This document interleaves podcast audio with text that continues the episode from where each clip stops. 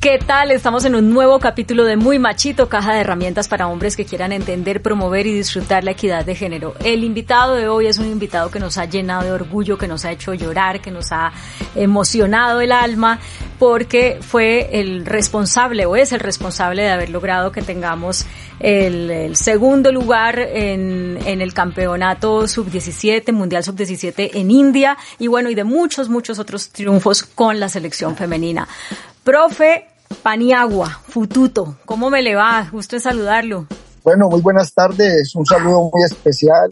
Eh, bueno, un poquito apenado con ustedes porque tuve que salir del apartamento eh, y, y, bueno, y no estaba buscando la mejor señal para poder cumplirles con, con el compromiso que tenía con ustedes.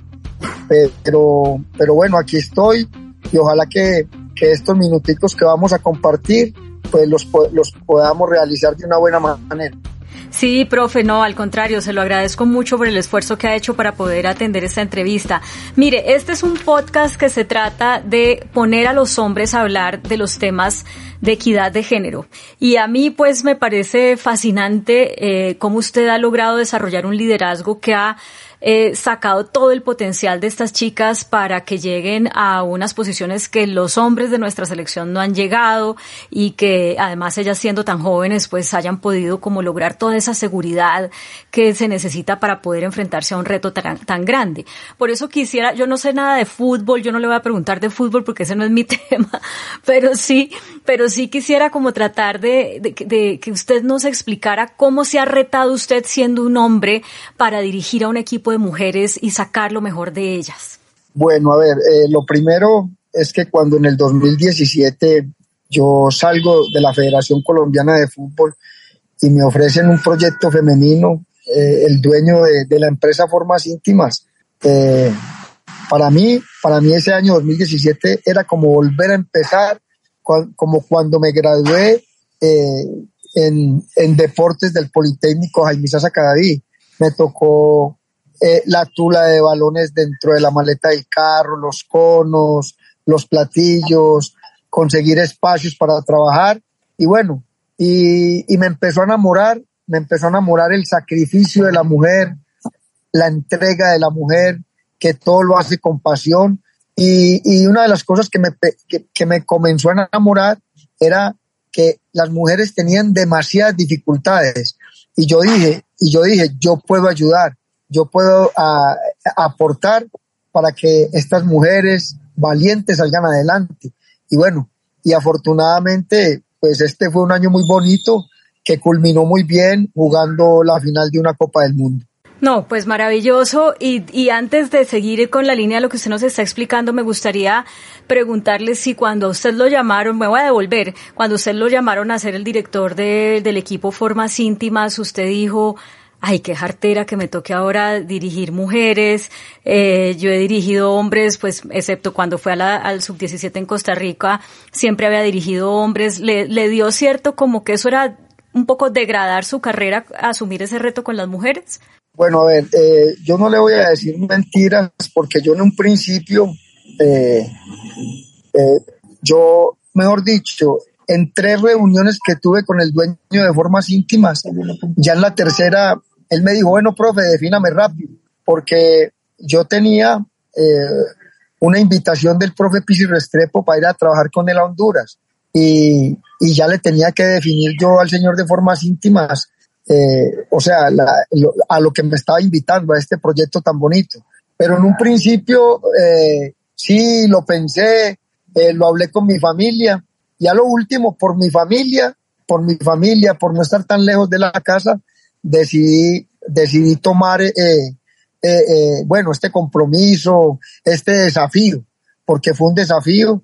Y, los primeros y los primeros meses dirigiendo este equipo de formas íntimas no me fue fácil y bueno hasta que le fui cogiendo el ritmo tuve una ayuda muy grande de Liliana Zapata que es la pionera del fútbol colombiano femenino y de la preparadora física Viviana Cardona. Entonces eh, todo en la vida es manejo de grupo y, ya empecé a entenderme bien con las jugadoras, eh, comprenderlas, comprenderlas mucho y afortunadamente pues ahora estoy muy enamorado de, y, muy orgulloso de estar al frente de, de nuestras selecciones Colombia sub-17 y sub-20. Y bueno, yo aquí de indiscreta, ¿usted todavía cree que para que usted siga ascendiendo en su carrera tendría que dirigir hombres o con lo que ha logrado con estas mujeres, ya usted dice, pues esto es como, eh, o sea, me puedo morir tranquilo, pues, eh, o usted, o usted tiene como la cosita de todas maneras para mostrar lo bueno que usted es, usted tiene que lograr lo mismo con los hombres. No, a ver, eh, como te dije que desde el 2017 vengo trabajando con fútbol femenino y a la fecha me encuentro feliz, feliz. Y quiero seguir, quiero seguir al frente de estos proyectos de formativos y, seguir eh, poniendo yo un grano de arena en cada proyecto de vida de, nuestras jugadoras en Colombia. Eh, si me, si en este momento llegase una oferta de un equipo masculino, yo le diría que no, porque tengo un compromiso con, con, estas jugadoras que fueron a la India, porque ellas ya de la categoría sub-17 las voy a recibir ya en la categoría sub-20. Entonces, esto es un proceso muy bonito en el cual yo no, yo no estoy pensando en lo económico, de irme a ganar más plata en otro lado, sino en la felicidad. Y yo tengo felicidad en este momento estar al frente de esta selección. Profe, eh, cuando uno habla con ellas o las entrevistas que ellas han dado en medios de comunicación, ellas hablan de todo lo que le han aprendido a usted, de cómo usted las ha sido como un papá, de cómo usted las ha ayudado no solamente a fortalecerse físicamente, sino mentalmente, a crecer, bueno, en fin. Pero yo quisiera preguntarle, ¿usted qué ha aprendido de ellas? No, a ver, eh, he aprendido que es que uno hay veces en la vida no valora lo que tiene. y cuando yo empecé a compartir con ellas, empecé a ver y a y, analizar de que, de que estas muchachas, muchas de ellas no más con la mamá, con la mamá intentando salir adelante en la vida, con muchos sacrificios, con muchos sacrificios. Entonces, eh, uno, para, para uno a veces la vida es normal, salir de la casa en su carro, eh, ir a trabajar, volver o, ir a hacer determinadas vueltas, pero uno ve las necesidades que tienen estas muchachas, no más para ir a entrenar. Eh, eh, es impresionante las historias de vida que lo conmueven a uno y por eso yo le pedí a mi Diosito y a la Virgen María Auxiliadora de que me iluminaran y me dieran sabiduría para que, o sea, para que el sueño de ellas, para que el sueño de ellas lo pudieran cumplir. ¿Y cuál era el sueño? Ir a un suramericano, clasificar a un mundial, a realizar un buen mundial. Y mire que a la fecha, como usted empezó la entrevista, eh, somos las únicas personas, las 34 personas que viajamos a la India, hemos podido vivir, estar en una final de un campeonato del mundo. Ay, yo lo oigo y le tengo que decir que me dan ganas de llorar y vuelvo y se lo repito, yo no soy una aficionada al fútbol, pero es que ese, ese ejemplo que ustedes han dado con lo que hicieron, pues creo que es muy valioso para fortalecer nuestra colombianidad y, y, por eso mil veces gracias. Yo quisiera que usted hiciera una reflexión alrededor, porque usted también ha trabajado con hombres, y es como, ¿qué ve usted en las mujeres, en esas historias que les ha tocado más difícil para poder estar en una profesión masculina o, o no masculina, pero históricamente, donde han brillado los hombres, que haya sido el diferencial para que ustedes hayan podido llegar tan lejos donde no han llegado los hombres en Colombia? ¿Cuál es esa característica, digamos, femenina, si se quiere, que, que de la que todos podríamos aprender y un poco quitarnos de la cabeza esa cosa de que las mujeres somos más débiles, que no debemos estar en ciertos espacios que son pa' machos y ese tipo de cosas así?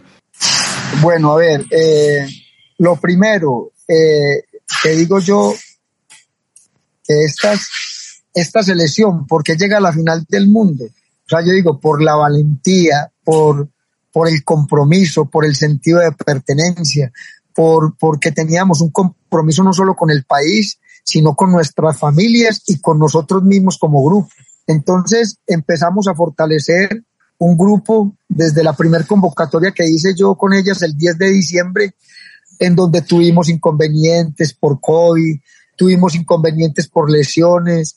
Eh, en el suramericano eh, eh, aparentemente fue fácil para la gente porque realizamos un buen suramericano, pero nadie sabe detrás de, detrás de, de todo lo que vivimos, los sacrificios. Mire, mire, no más para salir del país, no más para salir del país. Qué problemas, Dios mío, como son menores de edad y muchas de ellas viven sino con la mamá y el papá no se sabe ni, ni a dónde está el papá. Entonces, para los permisos de salida, mucho inconveniente. Pero entonces yo, yo digo que, que esto, esto, yo, yo eh, pondría un título grande por berraquera de las mujeres de nuestro país. Es que llegamos a una final del mundo. Eso es berraquera. Eso, eso es, no se quejan de nada. Eh, van para adelante. Eh, uno antes como entrenador hay que frenarlas, hay que frenarlas. Por ejemplo, nosotros, nosotros ganándole eh, el partido a México y, faltaban poquitos minutos, ya estábamos clasificados para, para cuartos de final y las jugadoras con ganas de ir al frente y uno antes frenándola, venga, venga, venga Ana María, venga Camila, eh, estén equilibradas, que ya falta poco para terminar. Entonces, ese es el fútbol femenino, eh, un fútbol eh, natural, eh, honrado, y, y, vuelvo y le, le, le, menciono esta palabra, y con mucho compromiso. Hmm. Usted me hace llorar acá, se lo digo, pues, eh, porque todas hemos, todos hemos visto estas historias tan duras que no son solamente las que usted está contando, sino que después la falta de que haya una liga profesional, eh, esto que tiene que distraerlas y no sé cómo logran reenfocarse, que es pues toda esta bulla alrededor de si, que si les pagan bien, que si no les pagan, que si, eh, bueno, ya no tengo que contar la historia, usted la sabe mejor que yo.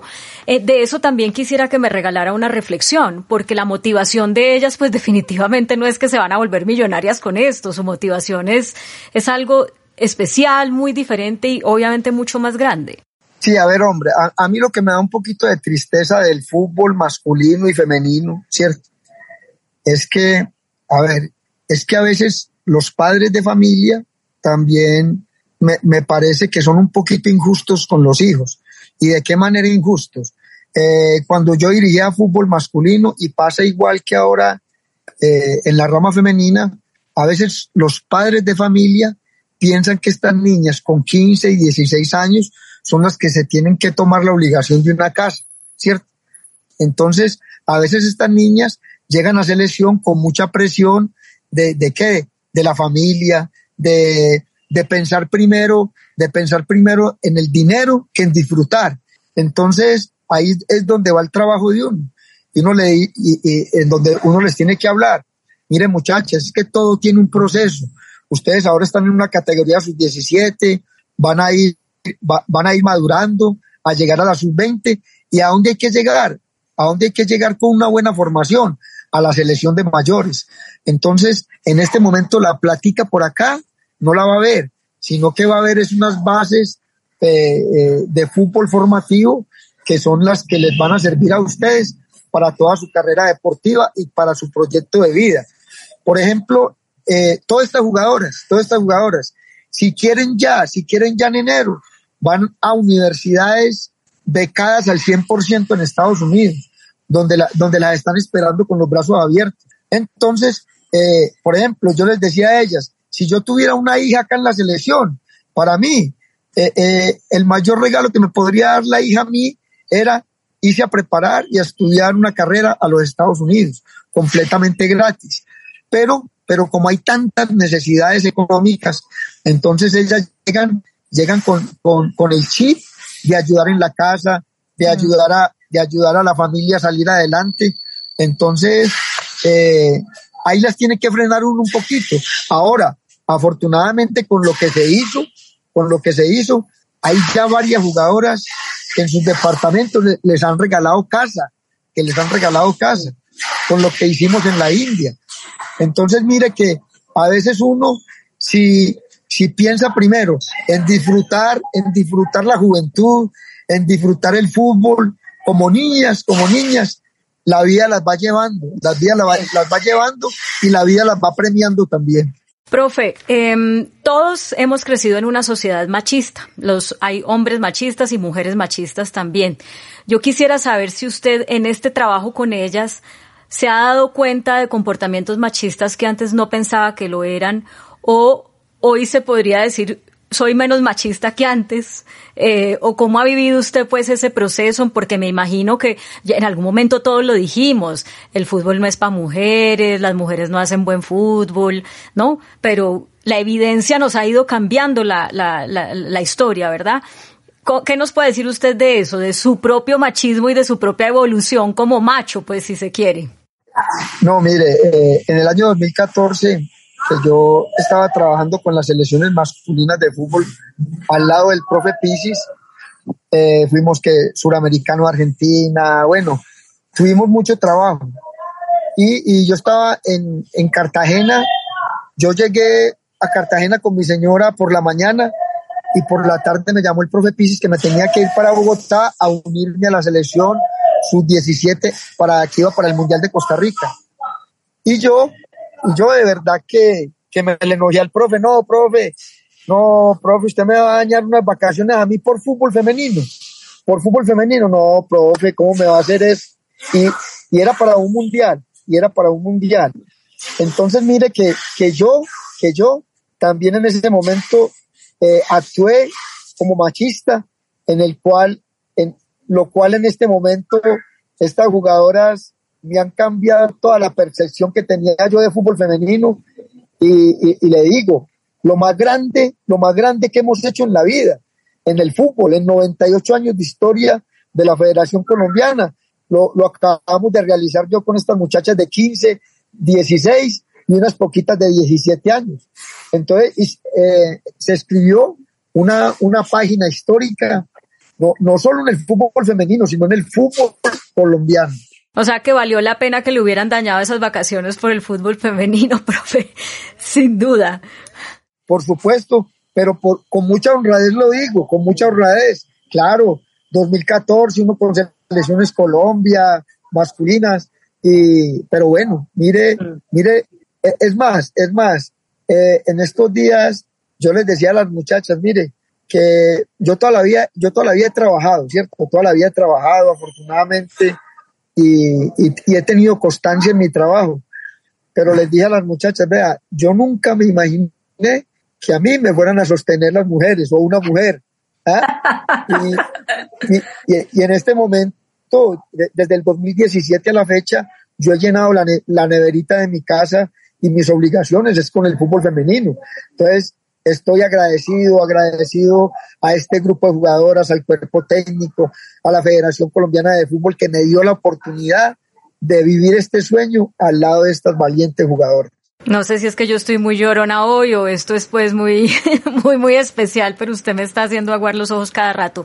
Mire, nos queda poco tiempo y yo quisiera plantearle un tema que para las mujeres y sobre todo en la edad de las mujeres con las que usted trabaja es muy retador en un país que tiene tanta presión por la belleza femenina de una manera muy convencional, ¿no? Las chicas tienen que ser de determinadas formas y en fin para ser atractivas a los hombres y para ser entre ellas mismas ser consideradas bellas.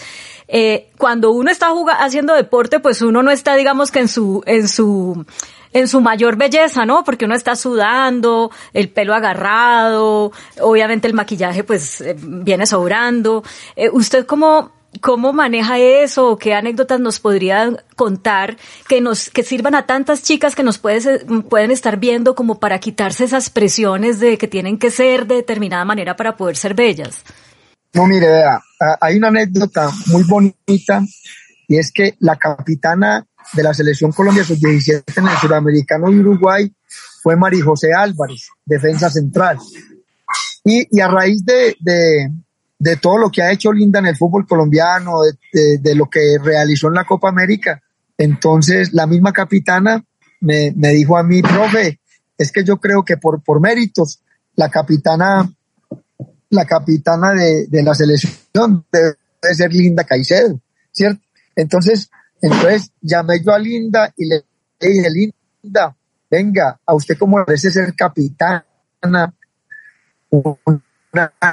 negra tan linda, tan hermosa como usted, recibiendo la, Copa Mundo. ¿Cómo se verá de linda, cierto? Entonces, mire, mire que, que yo le manejaba, eh, o sea, la belleza, la belleza, pero, pero en el deporte, ¿cierto? En el deporte.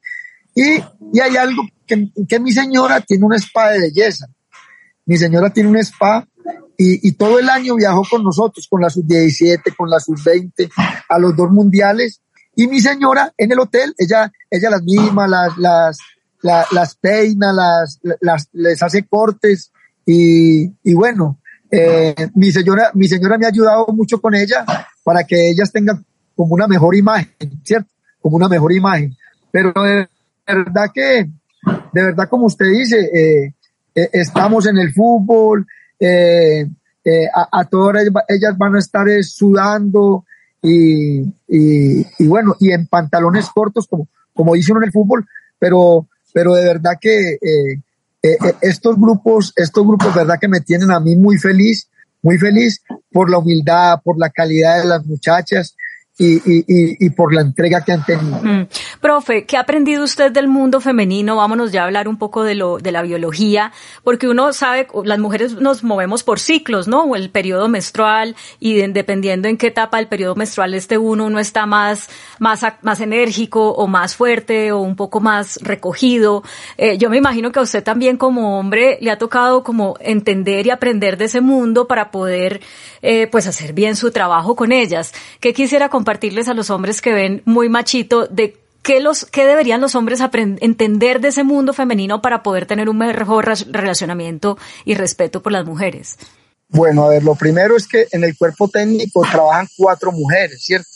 Entre ellas la preparadora física, que Viviana Cardona, que está muy pendiente de todas estas situaciones. Yo solo, yo solo es que como las entiendo tanto a ellas y como sé que son tan transparentes y tan honradas. Hay jugadoras que, por ejemplo, me dicen que, que, que tiene cólicos, que tiene cólicos. Y entonces yo, yo le digo a la preparadora física, mire, eh, dígale tranquila, que si quiere que se quede en el hotel con una de las mujeres del cuerpo técnico y, y que se quede tranquila, no tiene que desplazarse al entrenamiento ni, ni, ni, estar por fuera del hotel, entre comillas, sufriendo. Entonces, eh, ¿por qué? Porque trabajé mucho tiempo con hombres y el, y el hombre simula hay veces situaciones de dolor para no entrenar. Y yo sé que la mujer no hace eso. Entonces, por eso yo, yo eh, soy muy, muy alcahueta, entre comillas, con todo eso, porque quiero que ellas, que ellas estén tranquilas, que, eh, que, que, pasen sus ciclos menstruales y, y, bueno, eh, estoy aprendiendo un poquito de eso porque vuelvo y le digo, como, como en el cuerpo técnico hay varias mujeres varias mujeres, ellas son las que me ayudan con toda esta parte. Mm. Profe, una última pregunta porque me llama mucho la atención, aunque yo sé que esto no empezó para usted con el fútbol, fútbol femenino, su devoción a la Virgen del Santuario de María Auxiliadora. Eh, y, y, y, yo quisiera saber por qué a la Virgen, digamos, parece que usted como que está, entre comillas, condenado a que sean las mujeres lo que, no solamente las que lo mantengan, como usted dice, sino las que lo cuiden, las que lo lleven, pues, a lograr sus metas, en fin. Yo quisiera que, porque muchos, muchos, muchas personas, pues, van a, no sé, a una parroquia a rezarle a Dios, pero es que usted específicamente va donde la Virgen. ¿Qué reflexión hace sobre eso? Sí, a ver, eh, en Sabaneta, en el templo de Santa Ana, se encuentra la Virgen María Auxiliadora. Y inclusive un, un primo mío, eh, Gonzalo, eh, el cual fue, eh, ya no está, murió eh, cuando teníamos 18, 19 años. Yo ahora tengo 59. Comenzamos a ir al templo de Santa Ana a rezarle a la Virgen María Auxiliadora. Yo soy una persona muy católica, muy creyente, pero igual yo voy a misa los domingos y todos los martes estando acá en Medellín, hay una misa cada hora, desde las 6 de la mañana hasta las 7 de la noche. O sea que eh, uno cuadra misa en la mañana, en la tarde, y bueno, y desde los 18 años em, comencé a ir a donde la Virgen, pero no a pedir, sino a dar gracias, a dar gracias por la salud, a dar gracias por tantas bendiciones que, que, que tenemos en la vida. Eh, y bueno, y, y lo más bonito es que en todos los grupos que he estado, masculinos y femeninos, eh, todos los martes eh, rezo la oración de la Virgen María Auxiliadora. Y cuando estábamos con las muchachas, por ejemplo, las muchachas le dicen a uno, profe, ojo que hoy es martes, que le toca la oración a usted. Y entonces lo bonito es que ya cuando realizamos la oración de María Auxiliadora, ya sentía que todo el grupo la rezaba. Entonces me, me pareció muy bonito y también, y también respetando mucho pues las, las creencias de todo, de todo el grupo, de todo el grupo, pero, pero este grupo casi todo era católico y, y, también pues eh, yo, yo me sentía muy feliz que a una virgen que yo, que yo le tengo tanta devoción, las jugadoras también comiencen a, a, tener devoción por mm. la Virgen. Profe, un mensajito final para las personas que nos están viendo, esos machitos que de pronto no terminan de tragarse, eh, que, que, sean las mujeres las que nos han dado esta gran felicidad, o esos hombres que son machistas, que maltratan a las mujeres y demás, desde su experiencia tan cercana con mujeres, ¿qué mensaje usted les quisiera entregar? No, a ver, hombre, es que, que la mujer es lo más lindo que hay, o sea, partiendo de, de nuestras madres, ¿cierto? De nuestras madres y que, y que la mujer es valiente, es luchadora, es berraca y que nosotros, ¿qué sería de nosotros los hombres, las vidas y mujeres? O sea, ustedes son lo máximo eh, y de verdad que cada vez, cada vez más admiración hacia ustedes, mucha admiración y, y bueno, y que mi Diosito y la Virgen María Auxiliadora me las bendiga siempre y me las proteja. No, una hermosura, profe, qué emoción oírlo, de verdad que se lo agradezco porque además yo sé que usted está, yo creo que por allá en un taller suenan mil cosas, no sé qué estará pasando y sé que ha sido difícil poder cuadrar este, este horario para esta entrevista, así que le agradezco mucho su tiempo y todas sus, sus reflexiones y mensajes. Sí, a ver, eh, desafortunadamente, eh, como, como les pedí las disculpas ahora, en este, en este taller me habían organizado, porque yo llamé y me habían organizado un cuarto privado y en ese cuarto privado no me pude conectar, que hubiera sido mucho mejor. Por eso me da mucha pena con ustedes, eh, discúlpeme, pero, pero sí quisiera, sí quisiera con, esa calidad humana que usted tiene, con esa que le por encima unidad, pues una conversación con usted. Ay, eh, me disculpa, de todas maneras me disculpa porque porque de verdad que yo, yo lo único que quería hacer era cumplirles con la cita y con el compromiso que tenía con ustedes, pero bueno. No, y se cumplió, y se cumplió muy bien. bueno, pero, pero entonces eh, le, le, le mando un abrazo, un fuerte abrazo y muchas gracias por la invitación. Otro para usted, profe, y siempre gracias infinitas, hasta el infinito y más allá, por las alegrías que nos ha dado a los colombianos y los y los y la y el entusiasmo para las mujeres y la inspiración para las mujeres. Chao, chao. Chao, mi Dios le pague. Hasta luego, la Virgen me la acompañe. Gracias. A ustedes también muchísimas gracias por acompañarnos en Muy Machito. Recuerden que pueden entrar a muymachito.co a hacer el machistómetro para que sepan si están en el infierno, en el cielo o en el purgatorio del machito, del machismo y ver todos los capítulos de Muy Machito en mi canal de YouTube, Claudia Palacios Oficial. Hasta la próxima.